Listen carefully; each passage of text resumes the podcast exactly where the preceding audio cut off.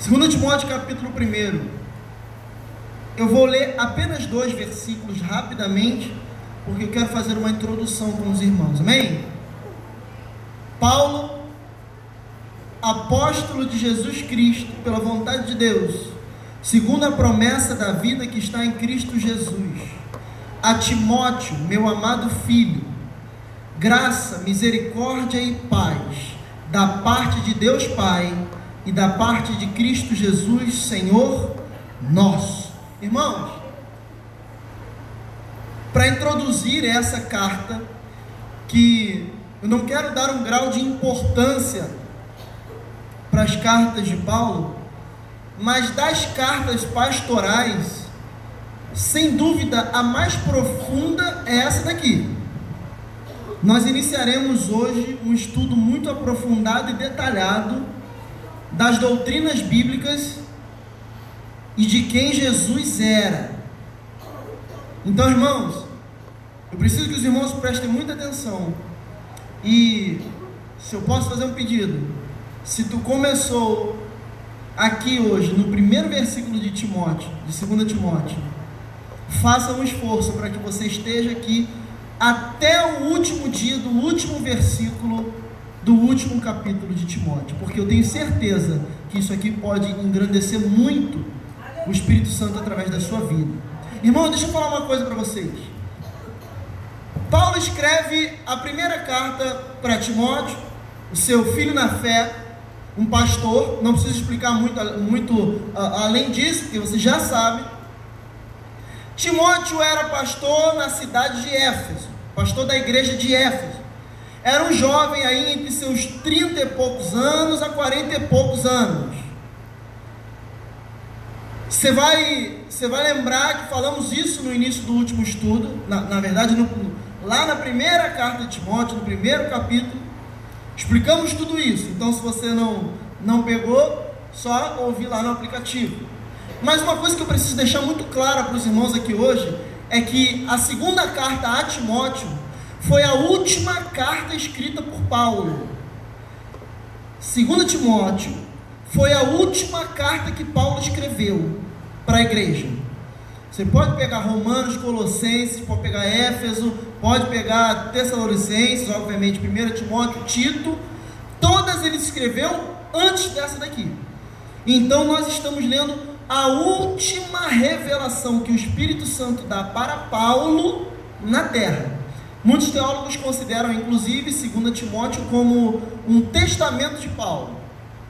2 Timóteo, ela é de uma força doutrinária para a igreja sem tamanho.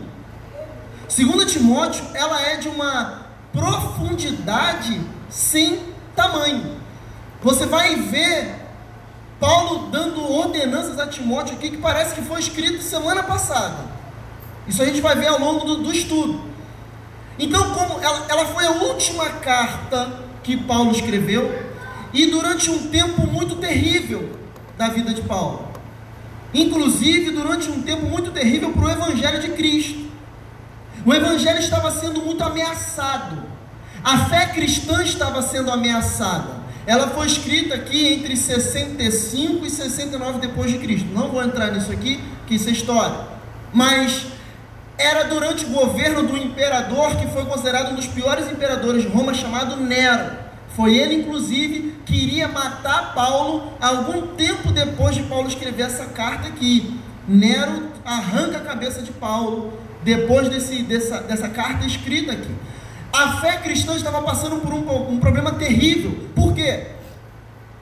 Eles estavam sendo perseguidos agora não mais pelos judeus apenas. Paulo enfrentava o problema dos judeus. Vocês viram isso na primeira carta, vocês viram isso em Romanos. Quem estudou Atos aqui com a gente lembra disso. Eh, Paulo enfrentava, a igreja enfrentava um problema vindo da parte dos judeus que não aceitavam, por exemplo, a incircuncisão, não aceitavam é, não guardar o sábado, vários preceitos da lei. E agora tem do outro lado o Império Romano vindo com uma força terrível contra a igreja, perseguindo eles,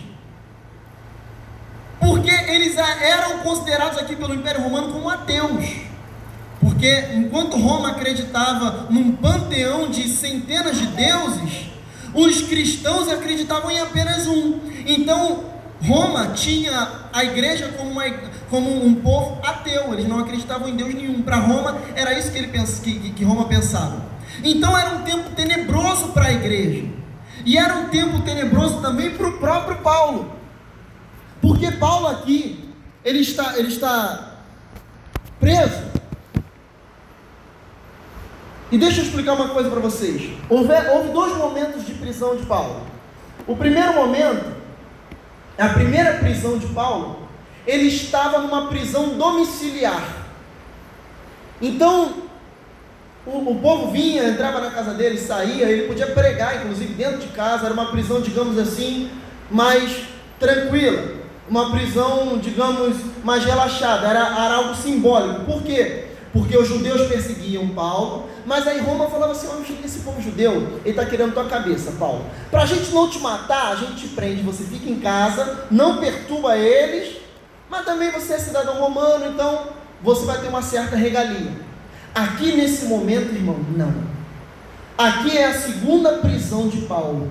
Nesse momento aqui, Paulo nunca mais sairia da prisão. Ele sairia da prisão aqui para dentro de um coliseu, para dentro de um estádio romano para ser decapitado. Paulo só sai dessa, ele estava dentro de uma masmorra romana, ficava no subsolo de Roma.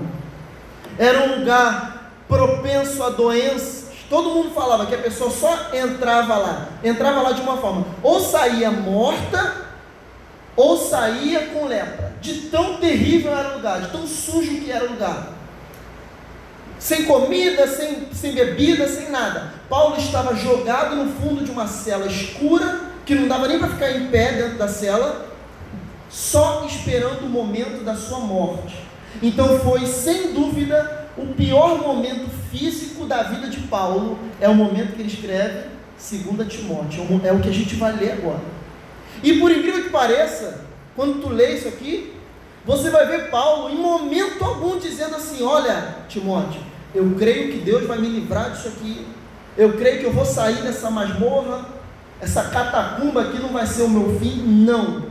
Paulo só se preocupava com a saúde espiritual da igreja. Ele só estava preocupado com a igreja e o avanço do evangelho. A vida dele para ele já não tinha serventia nenhuma mais.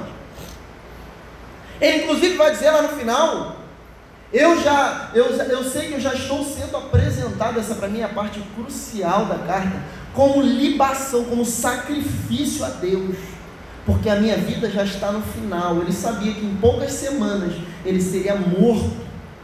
Então ele está num momento aqui tenebroso, irmão. Paulo está vivendo um momento terrível da sua vida. Só que Paulo entendeu uma coisa: o Evangelho, irmão, ele é maior que nós. O Evangelho é maior do que os pastores. Nós passamos, mas o Evangelho permanece.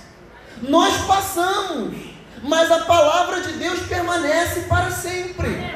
Então Paulo entendeu que a vida dele iria passar, mas para que tivesse algum proveito aquelas cadeias que ele estava assim, eh, vivendo ali, ele deixa uma carta, não ele antevendo isso, mas o Espírito Santo, sabendo que dois mil anos depois, um jovem de 30 anos estaria pregando essa carta para de alguma forma fortalecer a igreja de Jesus. Não apenas eu, obviamente, mas milhares de pregadores pregaram isso ao longo desses anos. Porque essa carta é de uma força tremenda para a saúde da igreja. Então, irmãos, Entenda que a, a mensagem do que Paulo está querendo dizer aqui é que nós devemos estar prontos a sofrer pela mensagem de Jesus. Não é querer sofrer pela, pela, pela palavra, é estar pronto. Se tiver que, você está apto. Não que você vá, mas se for necessário você passar, você tem que estar pronto para isso. É isso que ele está nos ensinando. Olha que eu estou introduzindo, cara. Eu não entrei no texto propriamente dito. Eu estou mostrando a vocês que Paulo está vivendo o pior momento da sua vida. E ele escreve uma carta de uma força absurda para a igreja de Cristo Jesus. Então ele está dizendo para nós que nós sofreremos, passaremos por problemas, angústias, decepções, mas no final de tudo, o que importa é que a palavra vai continuar. Eu li essa semana algo no, numa lendo a filosofia. O filósofo disse o seguinte: um dia nós seremos apenas, olha, preste atenção no que eu vou falar. Isso não é a Bíblia, tá? É um filósofo. Um dia você será apenas um retrato na estante de alguém. Depois, nem isso. É claro que esse filósofo não está levando em conta que nós cremos que depois teremos outra coisa. Nós temos a vida eterna. Mas em se falando de terra, de vida aqui, um dia, irmão, tu será uma fotografia na estante de alguém, que alguém olhará para essa fotografia e lembrará com saudade. Mas a tua carne passou assim como todos os teus sonhos, decepções, todas as traições que cometeram contra você, todas as tuas tribulações e todos os seus atributos bons, tudo passou. Mas depois disso, a palavra de Cristo ainda permanecerá. Então, eu introduzo a carta de 2 Timóteo dizendo que o Evangelho é maior que nós. O Evangelho é maior do que o pastor. O Evangelho é maior do que o pregador. Podem todas as coisas passar, mas a palavra de Deus certamente nunca passará. Amém? Então, baseando esse momento difícil da igreja, para trazer vocês de uma forma é, é, é, contextualizar melhor, a gente está passando por um momento aqui, esse momento de, de Paulo, em que o imperador Nero ele pega a cidade de Roma, era um imperador louco, completamente desvairado. Ele joga fogo na cidade de Roma, na sua própria cidade, na sua própria capital. Ele incendeia Roma. Acaba que no final das coisas, de tudo, a culpa acaba caindo para os cristãos. Tá? O povo fica achando que os cristãos colocaram fogo em Roma. E Nero agora começa a perseguir a igreja, a igreja começa a ser perseguida de uma forma muito ferrenha, de forma, irmãos, que em Roma faltou madeira para construir cruz para crucificar cristãos. De tantos cristãos que foram crucificados naquele lugar. Faltou, acabou madeira, porque não tinha mais madeira suficiente para crucificar tanta gente.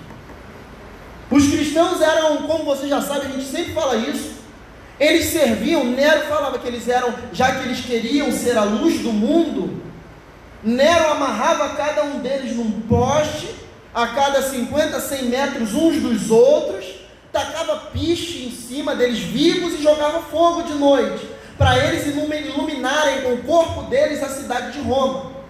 Os cristãos começam a passar por isso nessa época aqui.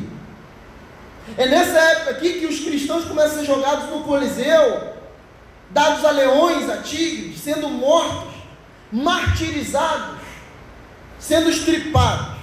Essa é a palavra. Só que Paulo era cidadão romano. Então ele não podia sofrer desses problemas. Ele, é, ele, não podia ser jogado aos leões, ele não podia ser queimado vivo, porque ele era cidadão romano. Olha a providência de Deus já ainda aqui na vida dele. Então, para que ele não fosse morto dessa forma, ele foi jogado na cadeia para ser julgado, para então ele ter sua sentença de morte. Aí era uma morte, vamos dizer assim, mais tranquila, que era a decapitação. Entre aspas, né? É, é melhor morrer perdendo a cabeça de uma vez com a espada do que ser queimado vivo.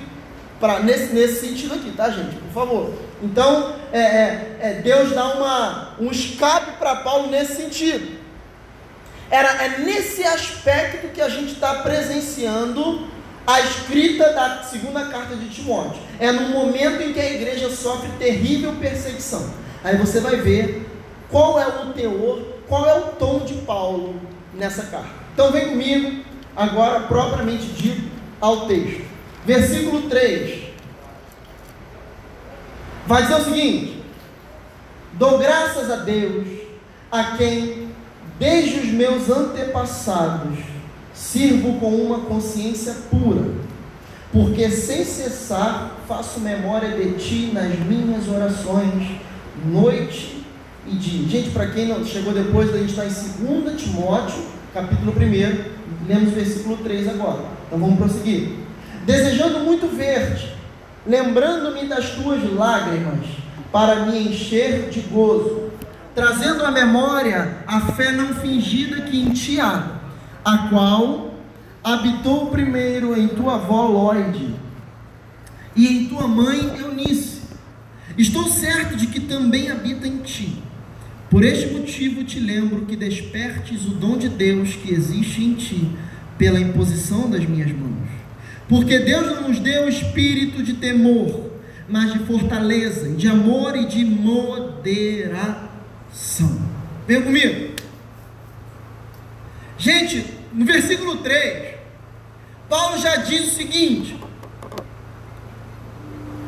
Eu dou graças a Deus, a quem eu sirvo desde os meus antepassados, com a consciência pura. Entenda uma coisa, o que Paulo estava querendo dizer aqui era o seguinte: vocês lembram, se você estudou o livro de Atos e está vindo na escola dominical, você vai saber disso aqui. Que antes de Paulo ser um pregador do Evangelho, ser cristão, Paulo era judeu. Paulo praticava da religião judaica. Inclusive, ele era um homem muito reto e temente a Deus. Aí eu te pergunto, irmãos, antes de Cristo, tinha algum problema na religião judaica, é, em alguém ser judaico? Alguém ser judeu de religião?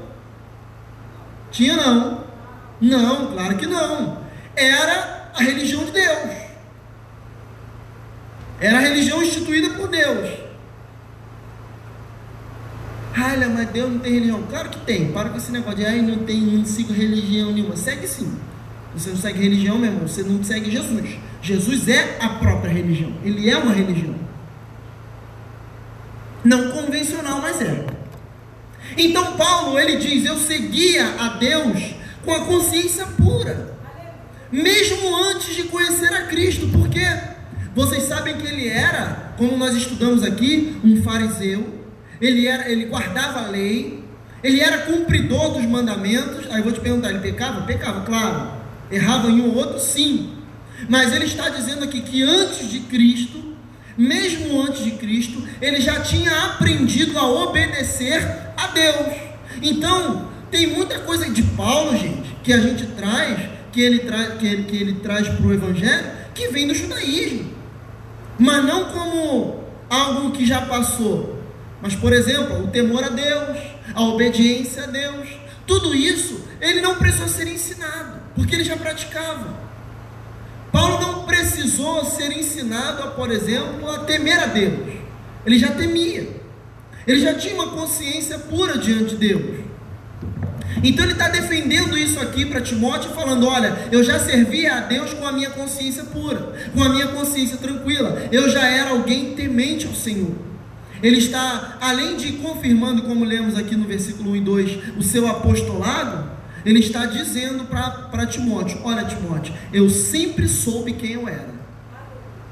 Eu errei lá em ter visto Estevão ser apedrejado e não ter me convertido, mas porque Jesus ainda não tinha me tocado. Mas depois que eu fui derrubado por ele, lá no capítulo 9 de Atos, e eu vim a Cristo, eu agora permaneço alguém seguidor de Cristo, com a consciência ainda de forma pura.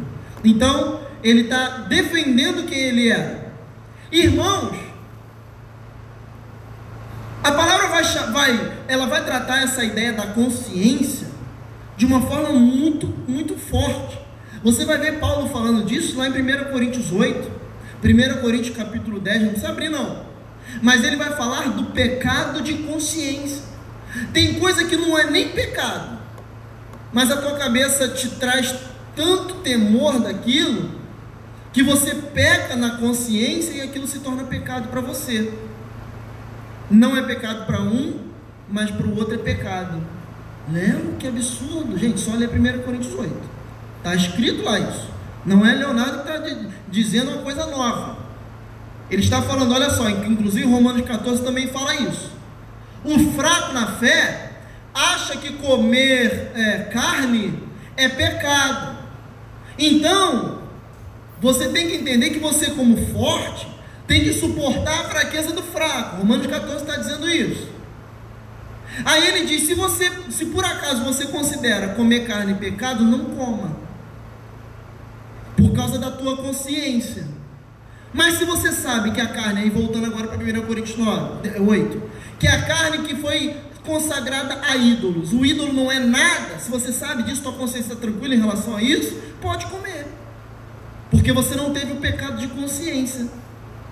É disso que ele está falando. Então, a consciência do homem é o que traz a doutrina da responsabilidade humana. A tua consciência, quando você está em Cristo, quando você vem a Cristo, ela passa a ser, a não ser que você não acredite na Bíblia. Se você não acredita, não tem problema, aí é contigo. Mas a partir do momento que você se entrega a Jesus, a tua consciência passa a ser escrava de Cristo. Então, algumas coisas que você acha que é a tua intuição, a tua cabeça, a tua mente, é o Espírito Santo mostrando para você, não faça. Você já, com certeza, todo mundo aqui já fez isso. Já passou por um momento que você fala assim: eu estou sentindo que não é para fazer isso. Não estou sentindo de fazer isso. Em alguns momentos você vai falando, é nem pecado.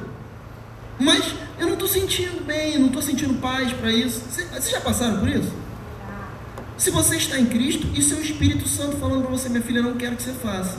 Ah, mas a Bíblia não está dizendo nada. Eu sei, mas é o Espírito Santo te, te trazendo um incômodo para que você não faça. Isso se chama consciência cativa a Cristo. Então, é como se fosse, como, a partir do momento que você se converte, você adquire como se fosse, por favor, não fala que eu falei que é, como se fosse uma, uma nova consciência, uma consciência acima da tua, do teu subconsciente que diz não faz isso, não faz aquilo. Mas aí se você, aí eu te pergunto, vamos lá. Isso é adquirido. Por exemplo, se você é um novo convertido, mas você nunca aprendeu que, por exemplo, é, é, que você ir para o baile de carnaval é pecado, você nunca aprendeu isso, você não conhece Jesus, você vai achar que é pecado você ir? Não, porque ninguém nunca te ensinou, nunca foi pregado a você. A palavra do Senhor, alguém nunca te instruiu. É por isso que é muito perigoso. E eu tenho muito, eu, eu tenho muito problema com isso. Com a ideia de quando a gente, a gente termina de pregar, aí a gente fala, é, por exemplo, né, faz o apelo. Ah, quem quer vir aqui à frente? Aí vem cinco, por exemplo. Irmãos, olha, cinco almas para Jesus. Tem gente até que conta, né? Tem pregador que prega nas igrejas, bota lá no Facebook depois, ah, hoje sete almas para o Senhor, sete, oito almas para Jesus em tal lugar, e que não sei o que, não sei o que. Pode palhaçada, gente. Vai de bobeira. A partir do momento que você começa a contabilizar a ovelha, tu está fazendo aquilo que nem o pastor faz. O pastor, o pastor com P maiúsculo, Jesus. Jesus não, não te olha, não nos olha como gado, contado, não. Ele te olha como povo escolhido, eleito, individual. Então, você não é para ser contado. Ah, cinco pessoas aqui na frente, cinco se converteram. Para, por favor. Volta um ano depois na igreja para tu ver se os cinco estão ali ainda. Por quê? Porque o crente tem que ser ensinado, doutrinado, disciplinado. A gente muito ouve, é, e, e, eu ouvi Paul Washer falar sobre isso um dia desses de uma forma muito interessante. Por exemplo, é, olha, pastor, eu quero congregar numa igreja bíblica. Uma igreja que é uma igreja bíblica. Você faz a pergunta, amém, irmão? Diz uma coisa, como é que vocês aplicam a disciplina bíblica na sua igreja? Que é algo que hoje é, dá até processo. Não, pastor, a gente não faz mais lá na igreja porque está dando muito problema. Aí você pergunta assim, e é bíblica? Porque está dando muito problema, eu paro de fazer? porque está incomodando o ímpio, eu paro de fazer? Ah, o fulano que ficou disciplinado não está satisfeito, ficou chateado e vai sair da igreja. Aí por causa disso eu paro de fazer? Não faz o menor sentido. Porque se a palavra pregada não incomodar, ela não surte efeito. Porque só muda de lugar quem se incomoda, gente. Quando a gente senta numa poltrona gostosa, numa, num consultório médico, está lá quase dormindo, quando você é chamado, fica até chateado, né? Caramba, agora que eu consegui um lugar legal, você não muda. Mas tu estiver em pé ali, passando três horas esperando, quando chama você faz o quê? Você, você sente um alívio. Porque só muda quem é incomodado, gente. Quem está acomodado fica no mesmo lugar. Então a minha intenção não é acomodar ninguém, minha intenção é incomodar. De forma santa, não de forma leviana também.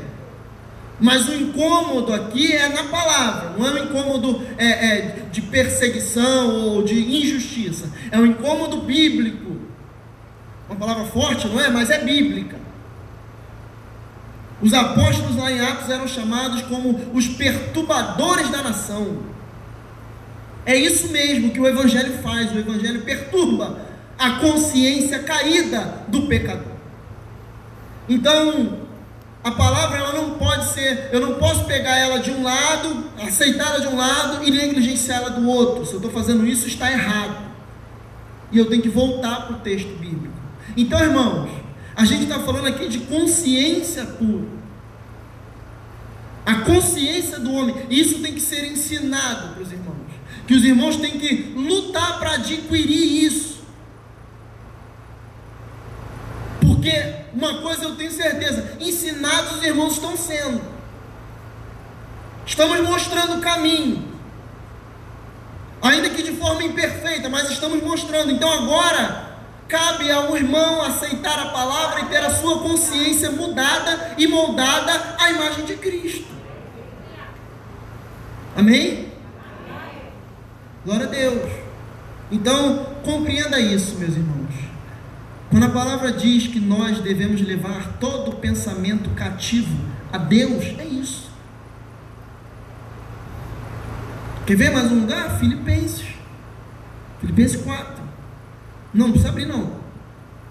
Ele vai dizer o que? Tudo que é puro, tudo que é amável, tudo que é de bom, que, que é louvável, tudo que é de boa honra, boa índole, seja isso que ocupe o vosso pensamento. Isso é consciência, irmão. Nós estamos deixando o lodo espiritual invadir a nossa mente, tomar o nosso consciente. E nisso se reflete, isso se reflete nas nossas atitudes. E a igreja cai, o, o, o crente cai, porque não tem a sua consciência presa a Cristo, tem a consciência presa ao homem. Um jovem me, me fez uma pergunta um dia, um, deve ter uns três meses. Eu vi, eu, eu lembrei porque eu fui ver o zap hoje, as mensagens antigas. Tem mensagem não respondida lá de 4, 5 meses Aí eu fui ver desse menino, mas eu tinha conversado com ele mesmo, já tinha respondido. Aí ele, ele falou assim: Léo, o que fazer? O que, que eu faço para continuar servindo a Jesus depois de ter me decepcionado com as, as lideranças cristãs? Com a, estar me sentindo tão mal representado pelos pastores? Ele não é daqui, não é de, desse estado. Falei, meu filho, você está, você nunca serviu a Jesus. Eu mandei isso em áudio para ele. Você nunca serviu a Jesus. Você serviu ao pastor. Porque se o pastor caiu, te representou mal, fez qualquer coisa e você largou a Cristo por causa do pastor, você nunca serviu a Jesus.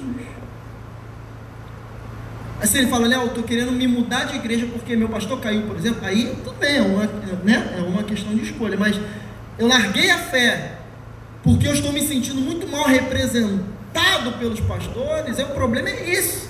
O problema é que a gente está terceirizando a fé. A gente quer que o pastor e a pastora e o, todo mundo seja, seja santo pela gente. É o pastor que tem que se santificar por mim, para que eu creia no pastor e vá para o céu. Pelo amor de Deus, irmão, não coloque esse fardo sobre minhas costas, porque eu não vou deixar. Não coloque esperança em mim, porque tu vai cair junto comigo no dia que eu cair. Então, que a tua esperança esteja em Cristo. Obrigado, meu irmão. Leve a sua consciência cativa a Cristo. Esse é o segredo. Amém, irmãos? Então vamos embora. Versículo 4 ele vai dizer o seguinte: Lembrando-me das tuas lágrimas para me encher de gozo. Ele, é, ele fala, ele, lá no, no 3 ele fala, porque sem cessar faço memória de ti nas minhas orações. Ou seja, Paulo, quando estava orando, sempre lembrava de Timóteo. Aí ele fala isso, lembrando-me das tuas lágrimas para me encher de gozo, ou de alegria, ou felicidade. Vem cá.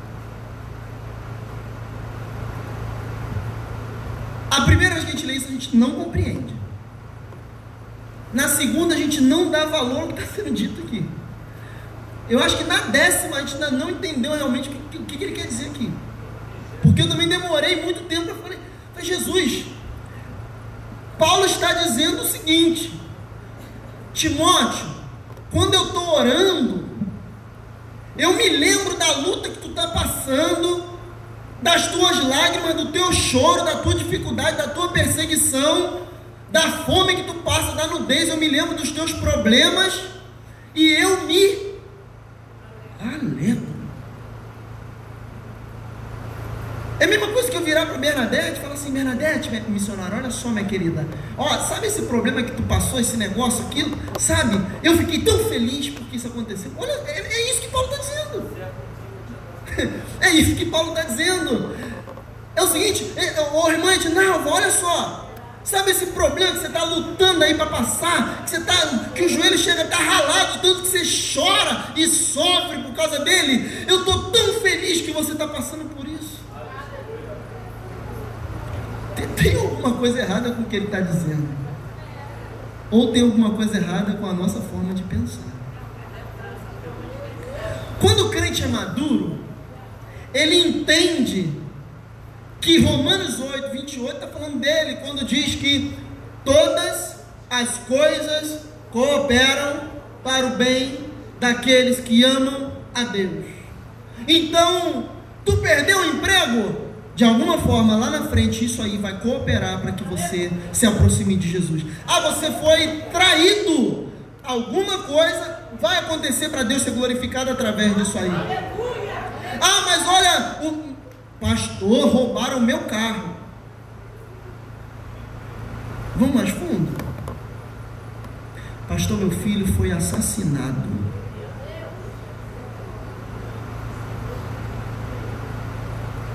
Meu pai não foi curado de câncer e morreu. Minha mãe tomou um tiro na cabeça, uma bala perdida e morreu a caminho do trabalho. Deus não deu livramento.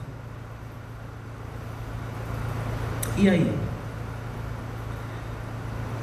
Tem uma música que fala, né? Questiona ou adora, não é isso?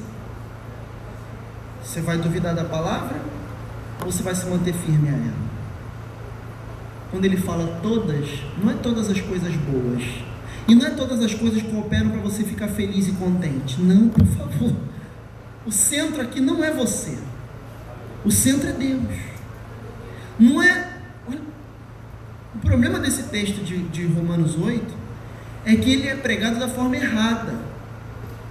Quer ver? O presbítero Fernando pregou isso aqui certa vez que foi. Ele desencadeou até um estudo em Romanos quando ele pregou isso. Eu comecei a dar, dar Romano depois que ele pregou isso. De uma forma perfeita.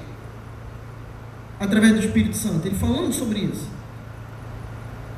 Gente, quando ele diz que todas as coisas cooperam para o bem não é para que você fique bem, não é para que você fique feliz, porque senão não tem como, gente.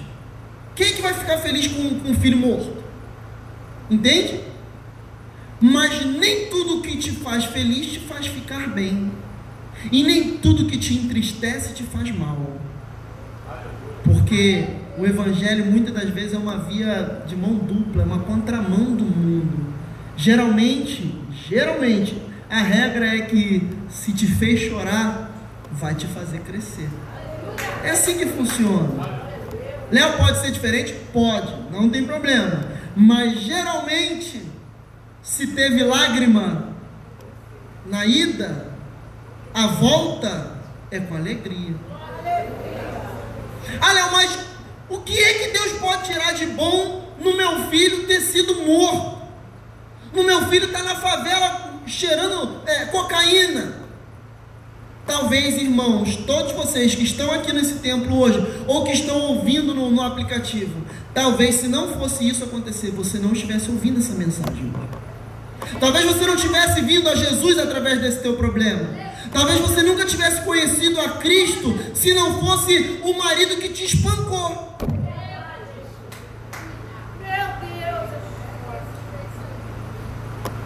Se não fosse a mulher que te traiu e fugiu com outro, talvez tu nunca teria chegado a Jesus.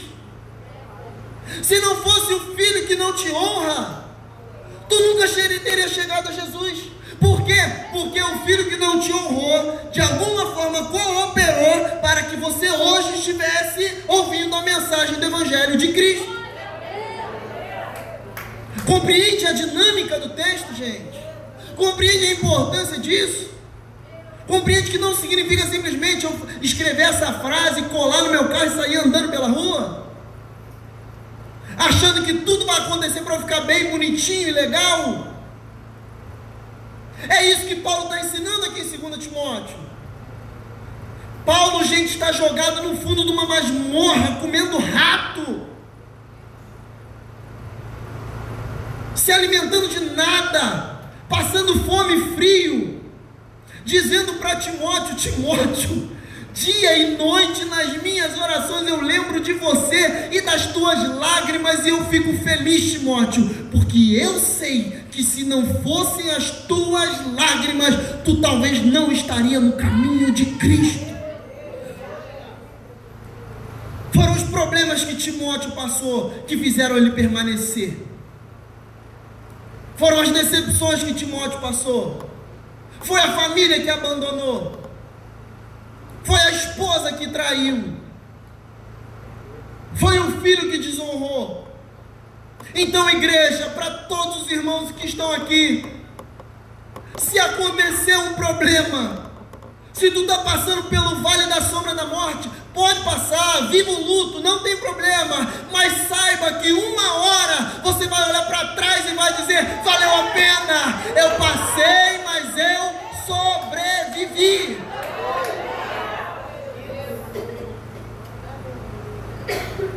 Tu vai sobreviver, irmão. E se tu não sobreviver, tu vai ser salvo.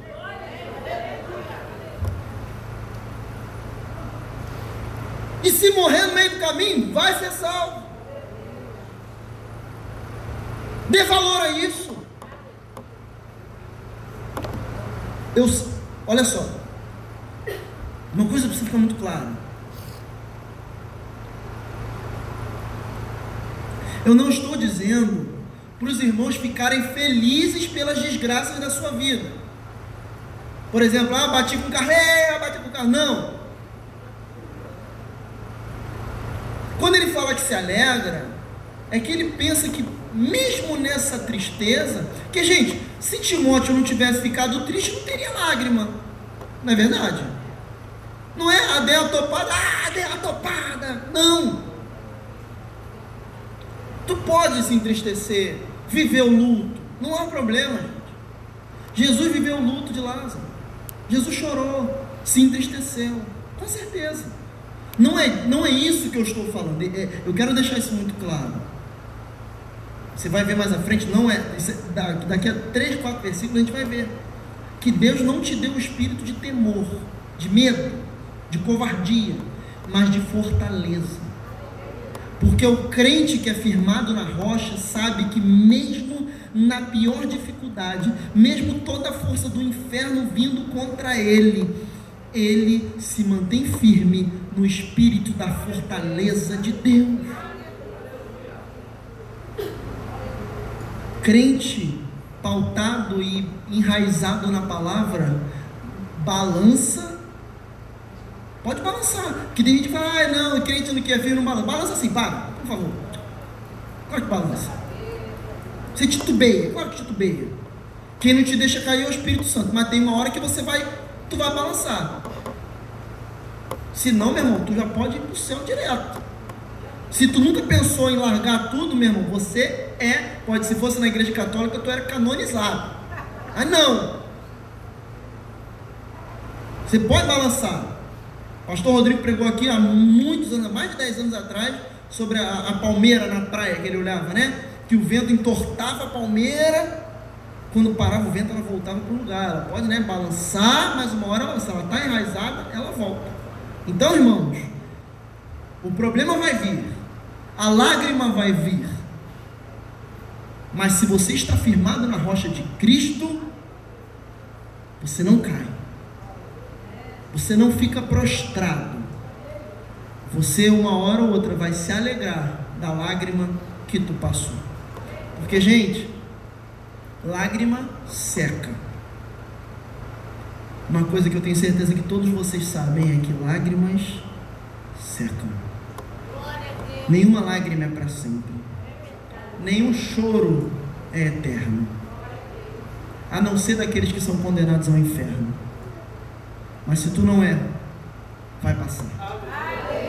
Amém? Trazendo a memória, versículo 5 a fé não fingida. Gente, já adianto para os irmãos que você pode, são quatro capítulos, você pode ter, se for quase, se for cinco, você pode ter certeza que a gente não vai terminar em quatro semanas. Porque 2 Timóteo é muito profundo, não tem como dar um capítulo exato por dia. Bom? Então a gente vai. Isso aqui vai ser, vai ser um alimento sólido. Alimento mesmo. Para você comer, chegar em casa e isso tirar teu sono. Amém? Vamos embora. Trazendo à memória a fé não fingida que em ti há, a qual habitou primeiro em tua avó Lloyd em tua mãe Eunice, e estou certo de que também habita em ti. Rapidamente, só para falar, não precisa explicar, né? Lloyd, vó, Eunice era mãe dele, eram crentes antes, não eram cristãs antes, eram judias, eram mulheres tementes a Deus, se converteram com certeza a, a, a Jesus mas uma coisa que passa despercebido aqui, muitas vezes, é o seguinte: eu trago a memória, Paulo falando, trazendo a memória em que? Nas orações, quando eu, é Paulo dizendo, quando eu estou orando, eu trago a memória algo que há em ti, Timóteo. E o que é que havia em Timóteo?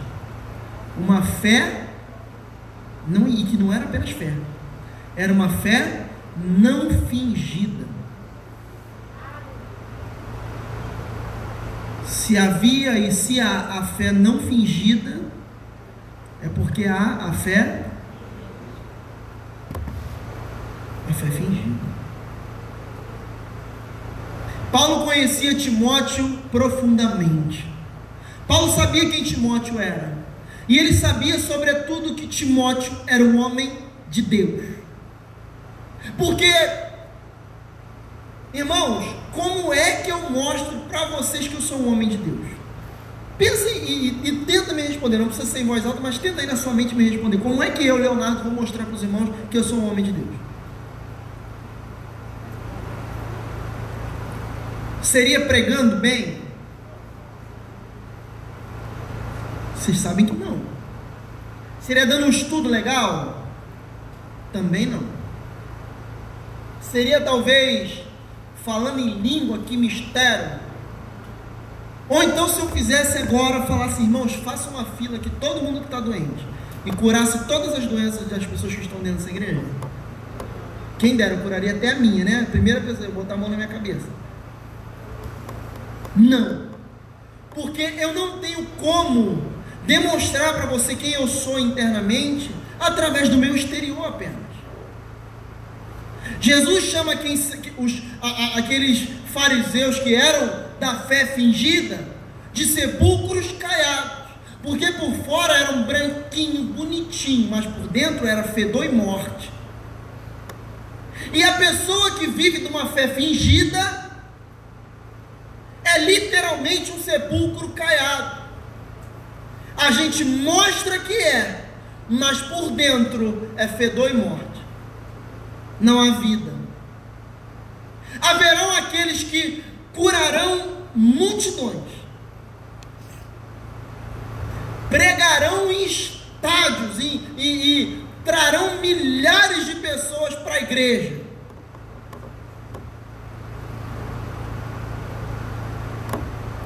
Haverão aqueles que farão membros que não existiam existir. Gente, quer ver uma coisa? Por favor. Se eu trago um homem aqui na igreja, suponha vocês que tem um irmão na igreja que tenha passado por uma luta tão grande na sua vida, que tenha perdido uma perna, por exemplo, perdido da, do joelho para baixo, teve diabetes, perdeu do joelho para baixo. E a gente traz um, um, alguém aqui na igreja e esse alguém ele ele cura e nasce uma perna nova naquela pessoa. Você acha que isso é impossível?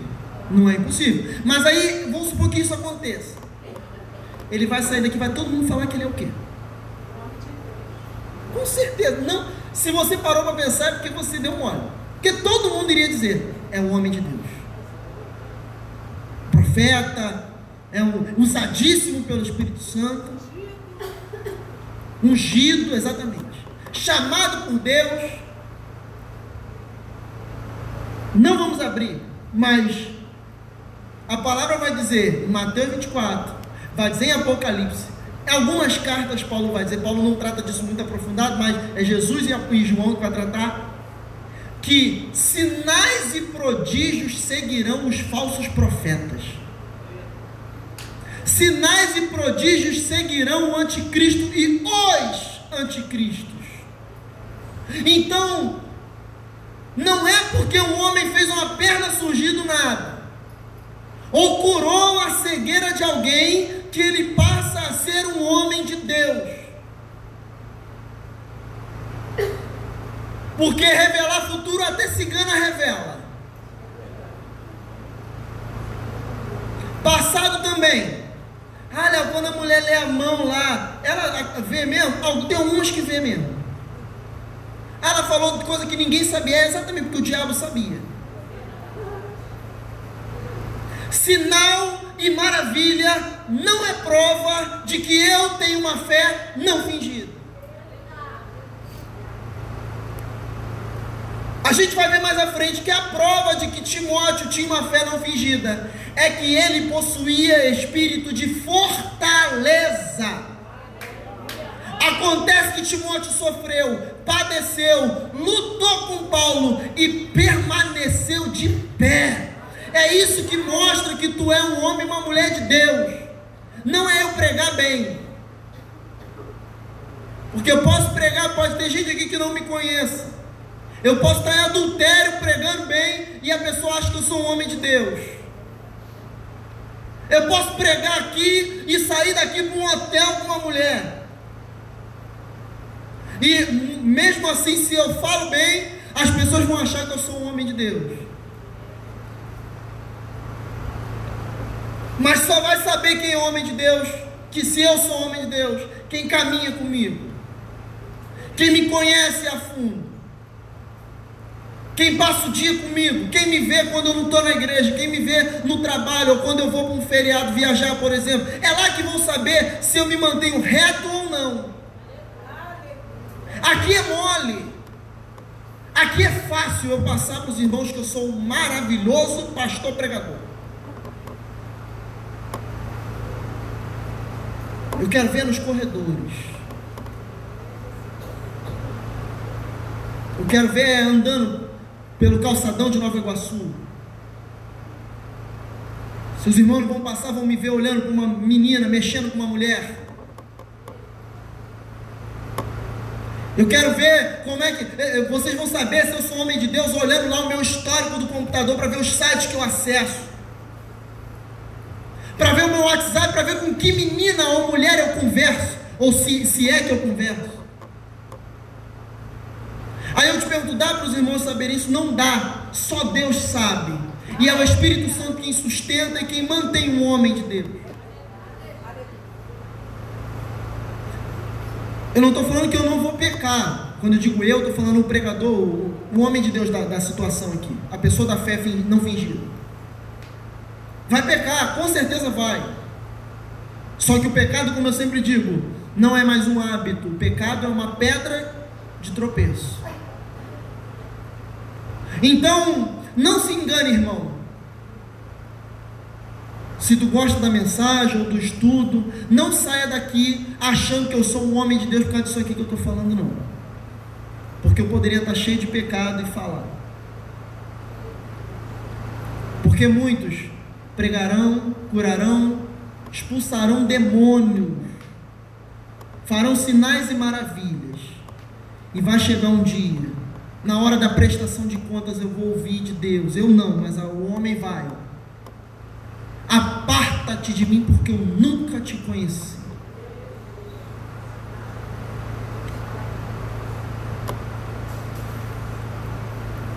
Se há fé não fingida, é porque há fé fingida. Isso não parte só do púlpito, não, irmãos. Isso também está no meio do povo. Muitos dos irmãos aqui, muitos dentro da igreja, estão aqui fingindo ser uma coisa que não são, parecendo ser uma coisa que não são. Quantos homens aqui dentro dessa igreja que a gente ouve a mulher vir falar, pastor, na igreja é uma benção, mas em casa me xinga de tudo que é nome. Fé fingida. E se for pastor ou pregador, falso profeta. E haverá mais juízo para você naquele dia do que para os ímpios.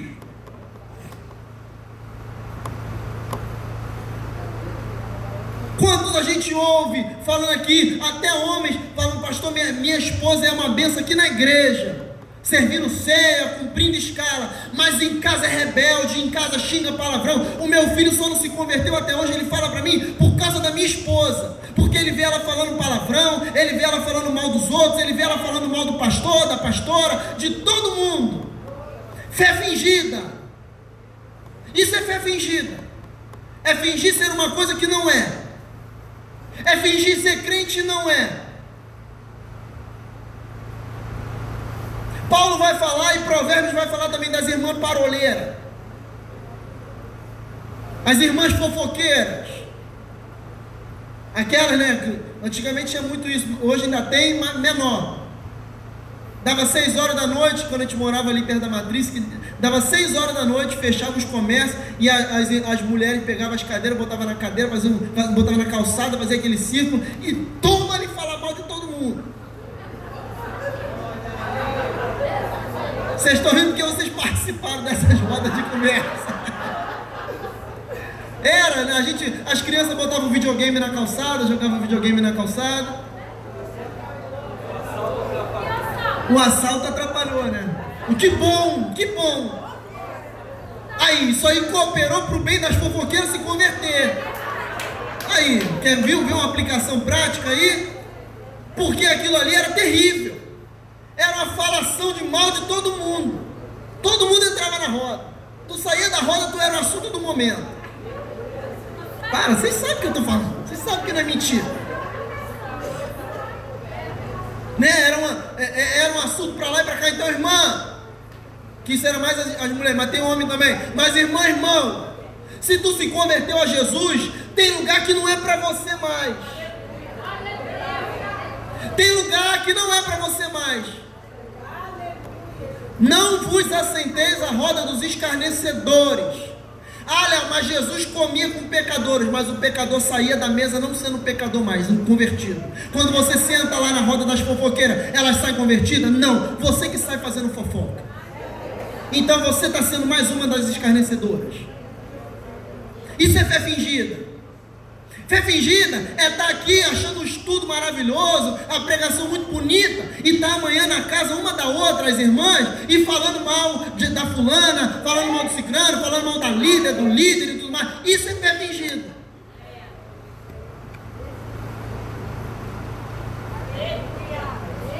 Eu não sou, eu, eu, pelo amor de Deus, eu não sou juiz e não tenho direito de julgar ninguém. Mas a pergunta que eu faço é que céu que é essa, esse povo acha que vai?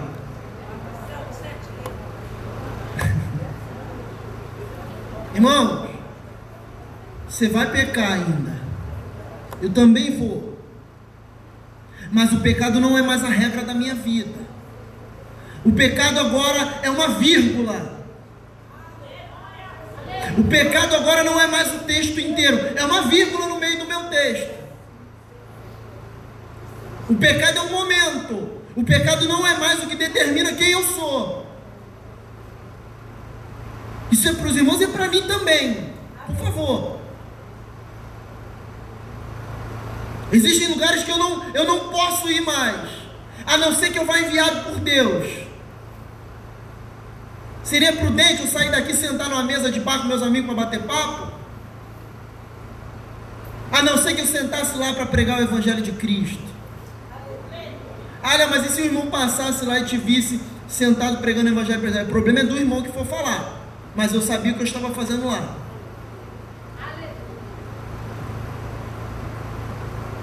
Fora isso, irmãos, a gente, a gente vive hoje um evangelho muito, muito liberal que tudo pode, nada mais é pecado. Pecado existe ainda, irmãos. E quem prega contra pecado existe ainda. A gente está aqui. Gente vê muita gente no Facebook, né? Ah, hoje não se prega mais contra o pecado. É porque não vem segunda-feira no estudo para ouvir.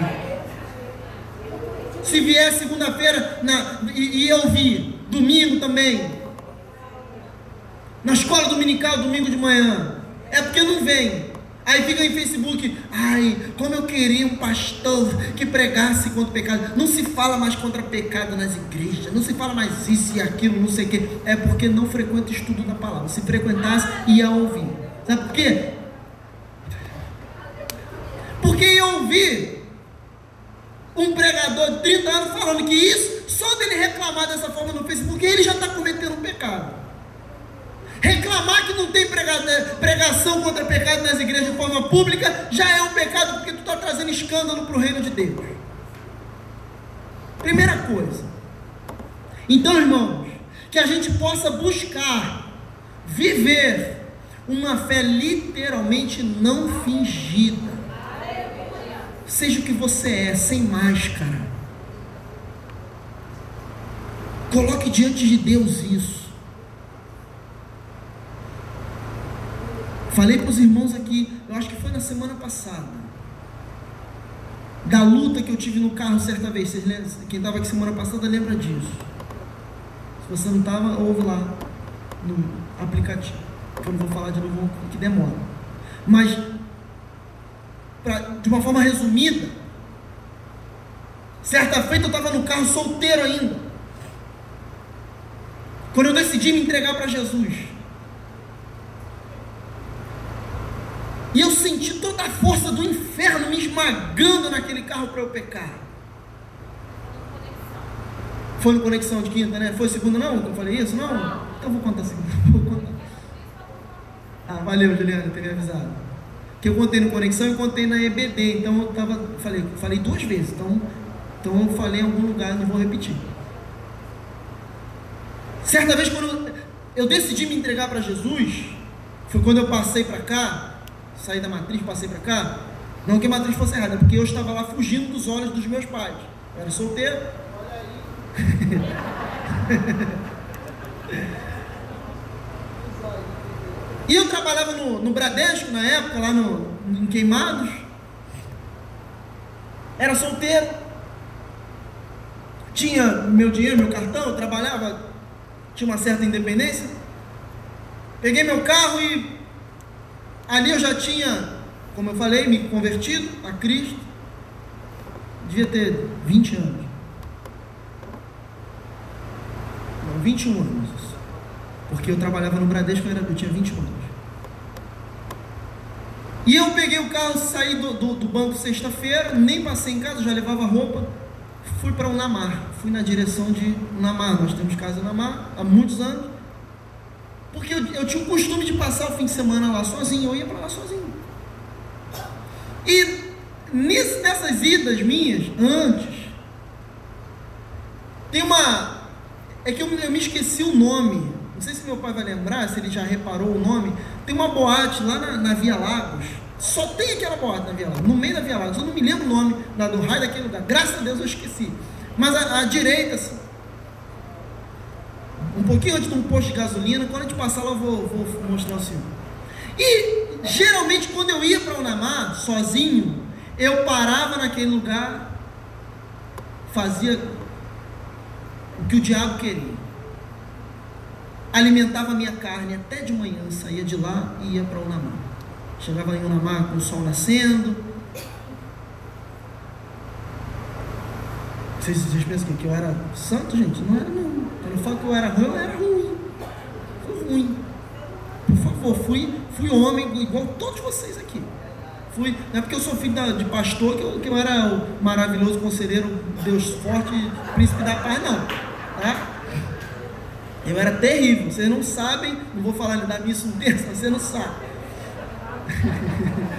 Você não sabe do culto um terço. Ainda bem que a pastora Sandra não está indo, que ela, às vezes ela fica sabendo das coisas nas pregações.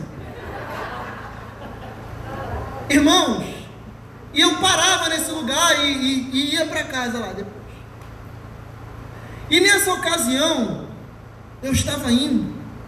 Quando eu cheguei mais ou menos na ponte Rio-Niterói, eu estava ouvindo, até hoje eu lembro, qual era até o louvor da, Elo, da Heloísa Rosa.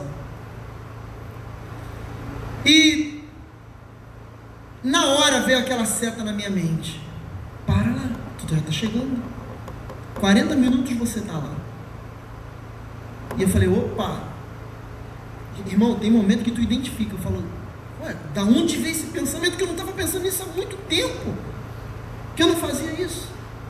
E veio, para lá.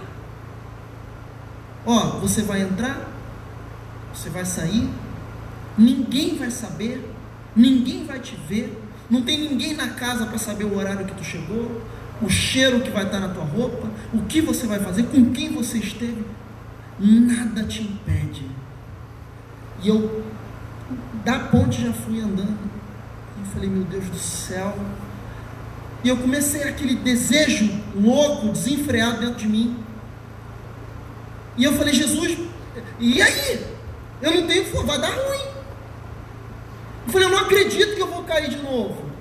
Eu não acredito que esse pecado vai me, me envergonhar de novo. Eu não, creio, não acredito que Satanás vai apontar o dedo na minha cara e vai rir de mim de novo. E vai falar: Te venci. Porque era isso que ele fazia. Me envergonhava, envergonhava o nome de Jesus. Eu envergonhava. E eu fui e falei: Senhor, eu quero demais ir, mas eu não posso. Eu quero e eu não quero. E eu comecei a ver literalmente aquela guerra dentro de mim a carne e o espírito, mas foi uma luta travada, irmãos. E eu senti o inferno inteiro dentro do meu carro. Eu senti a pressão do inferno como se fosse me esmagando. Irmãos, eu não tenho medo de falar isso não. E, e foi uma batalha espiritual, uma guerra espiritual que eu não falei em língua, não usei óleo, não usei nada. Eu só usei uma coisa, irmãos, o sangue de Jesus foi o suficiente. E eu, eu, Senhor Jesus, não dá. Eu vou cair. Eu estou indo, eu vou cair. O que, que eu faço aí? Eu fui pedir a Deus, olha só, irmãos. Eu pedi a Deus, falei, Senhor, se for necessário para não pecar, capota o meu carro. Não deixa eu chegar. Eu não sei o que fazer mais. Eu não tenho coragem de voltar para casa essa hora. Eu vou falar o que para os meus pais em casa? Eu morava com eles na época. E foi tão desesperador, aquela pressão, parecia que eu ia morrer. Eu nunca tive uma guerra como aquela. E dentro daquele carro, aquele Peugeot que eu tinha, o inferno me pressionando. Parece que o tempo começou a passar lentamente. Eu ouvi claramente ao meu coração o Espírito dizer: quando você entender que quem é forte não é você, sou eu, você vai vencer essa luta. Calma.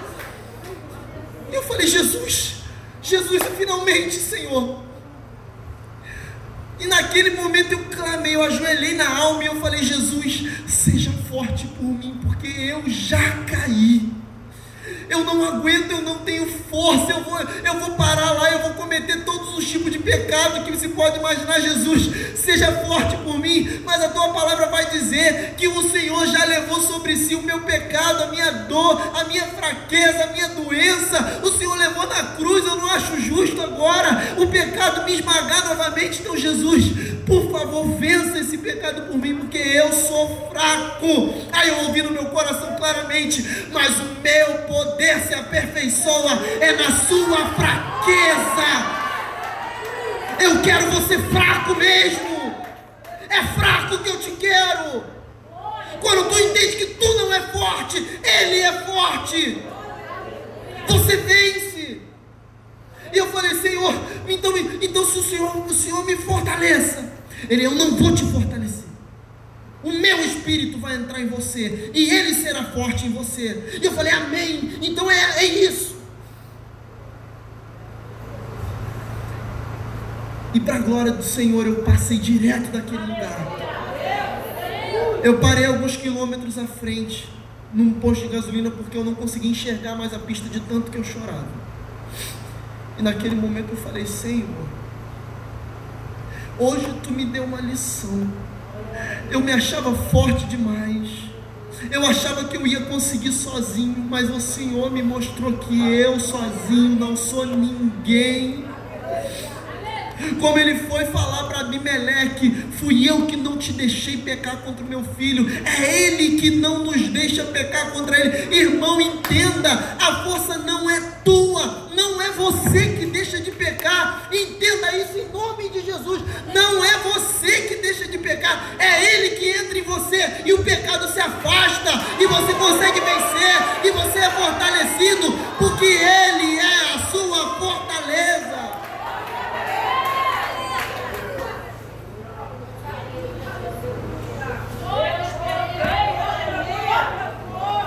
Eu venci aquela batalha. E para honra e glória do Senhor, eu nunca mais tive vontade de entrar naquele lugar. Um tempo atrás a gente passou lá em frente, eu contei para minha esposa essa experiência. Falei, Mariana, tá vendo esse lugar aqui? Eu não me lembro o nome. Tá vendo esse lugar aqui? Aí eu contei para ela o que aconteceu. Mas eu me lembro até hoje. Porque, irmãos, guerra que não deixa marca não é guerra. Eu fui ferido, cicatrizou. E toda vez que eu me lembro dessa cicatriz, eu lembro da guerra que eu travei. Eu lembro de onde ele me tirou. A força que ele foi no dia da minha fraqueza.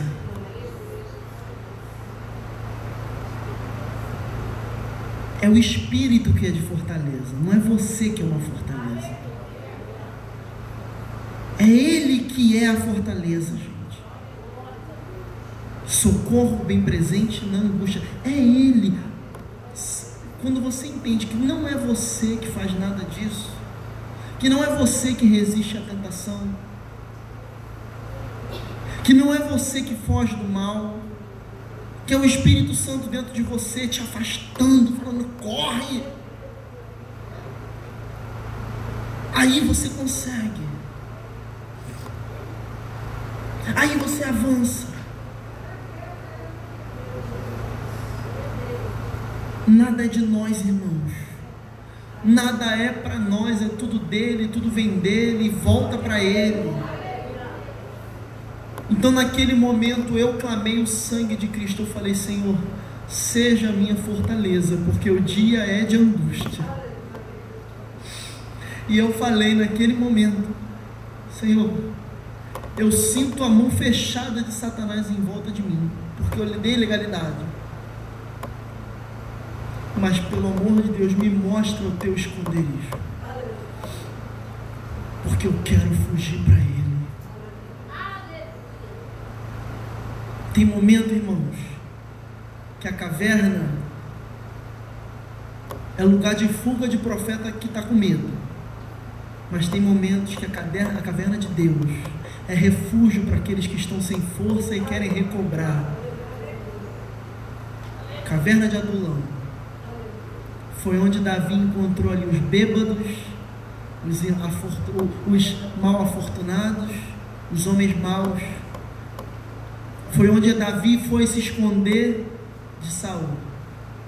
E foi onde Deus mostrou para ele: Davi, na tua caverna, quando você se esconde em mim, eu te revelo quem são os teus valentes. E foi onde Davi descobriu os valentes de Davi.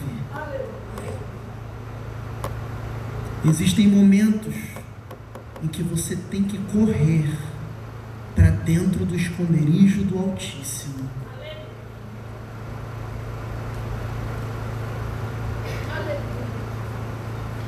E descansar. Se esconder se esconder não é sinal de que você é medroso, é sinal de que você conhece as suas limitações e você não tem força. Por isso que de uns tempos para cá eu tenho ficado chato, mudado meu pensamento em relação a algumas coisas. Eu te pergunto uma coisa, irmãos para qualquer um dos irmãos aqui nesse lugar. Existe namoro cristão que não seja pensando em casamento? Não existe. Não existe namorar sem pensar em casar. Você pode estar sem dinheiro, pode não ter a data ainda, pode é, não ter a casa ainda, mas a pretensão você é, é obrigado a ter. Se você não tem, você está em pecado. Tá bom? Baseado nisso, se qualquer um dos irmãos aí vem a mim, claro, né, que eu estou sujeito à autoridade pastoral do pastor Eli e da pastora. Mas se qualquer um dos irmãos vem a mim, fala, Léo, minha filha tem 15 anos e o namorado dela tem 16 anos. Ele veio pedir ela em namoro.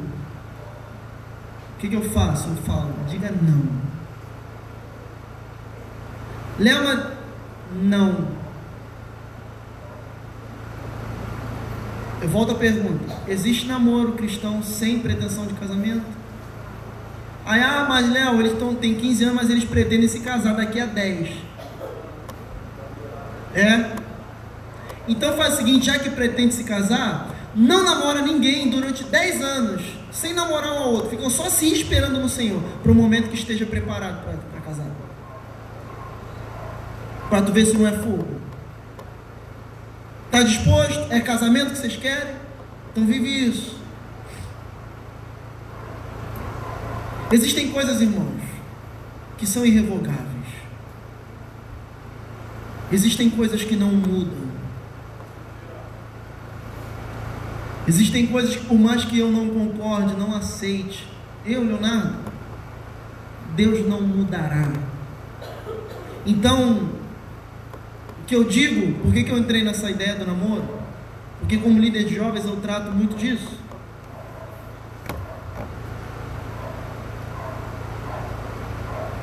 Léo, quero namorar. É para casar? Não. Então corre para a caverna. Vai se esconder. Porque você não pode ser vista. Você não pode ser visto. Porque você não vai aguentar. Léo, estou pensando em fazer isso e aquilo. Procura o esconderijo do Altíssimo. Se esconder não é sinal de covardia, senão ele não te mandava se esconder nele. Existem coisas que não mudam, irmãos. E essa é uma delas, de que em Deus nós encontramos refúgio, abrigo, fortaleza. E muitas vezes a gente cai, a gente peca, a gente se desvia, porque a gente se recusa a ir a Deus e se esconder nele. A gente prefere enfrentar, a gente prefere bater de frente, a gente prefere bater boca. Mas eu digo para você, irmãos, é melhor ter paz do que ter razão. Guarde isso. É melhor ter paz do que ter razão. Porque nada compra a tua paz.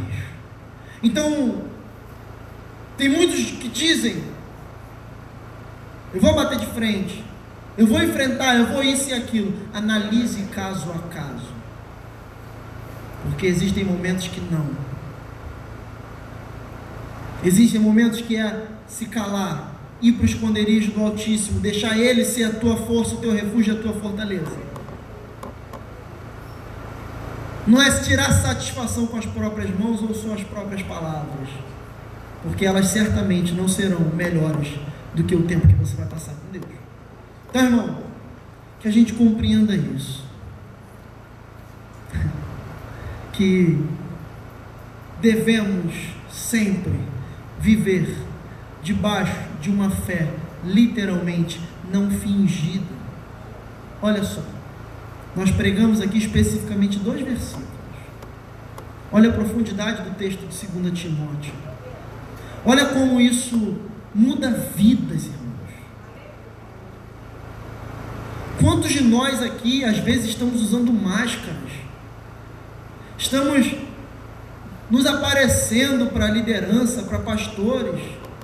Quantas vezes eu ouço irmãos virem a mim, Léo, olha, fulano fez isso aí, mas preste atenção, abre o olho. Falei, mas por quê? Léo, você acha que na tua frente, na frente dos teus pais, ele age dessa forma. Mas pelas costas, meu irmão, é completamente diferente. É distribuindo patada e grosseria da torta e à direita. E falando palavrão, se frequentando lugares que não são para frequentar aí, ó, sem medir esforços. Na frente de vocês eles fazem. Se, gente, se nós que somos pecadores imortais já tenta se esconder, imagina de Deus. Então, quando Deus chamar, é muito melhor Adão sair da moita nu do que ficar se escondendo.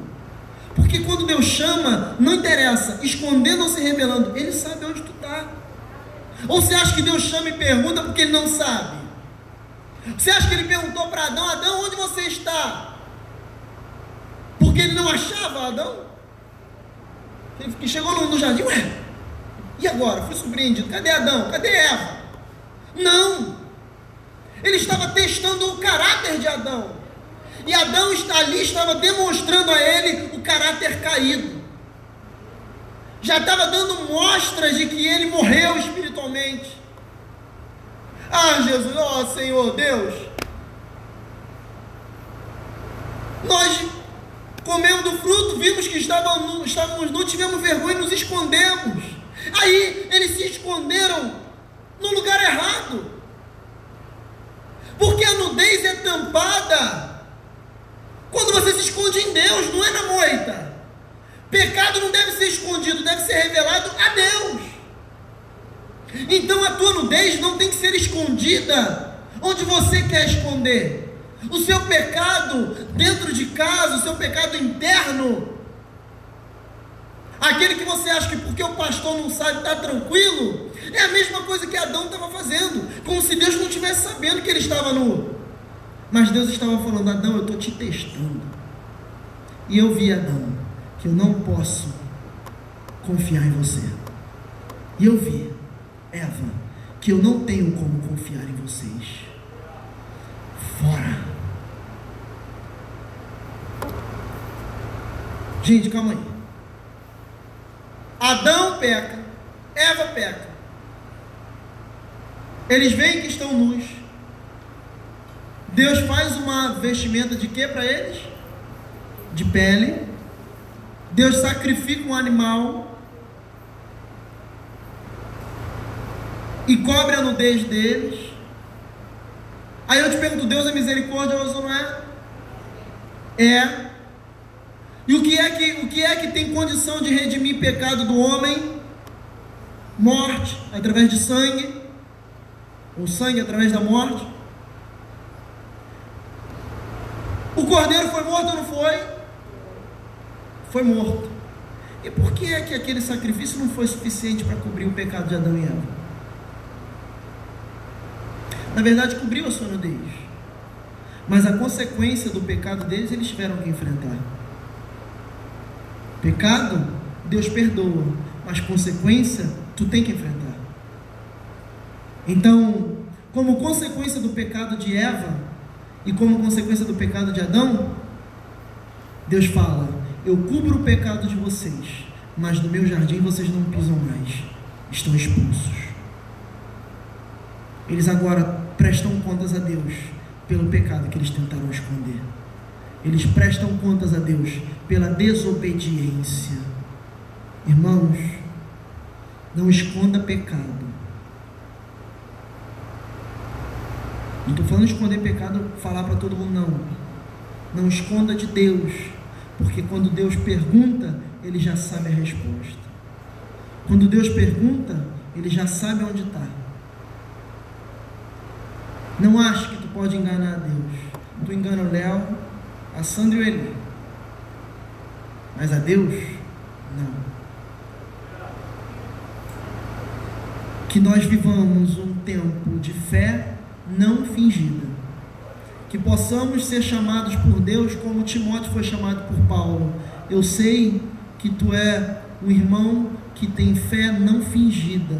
Tu é crente. Tu peca Tu dá mole de vez em quando, porque é natural e humano, mas você se arrepende e se coloca nos caminhos do Senhor novamente. Amém, irmãos? Vamos lá.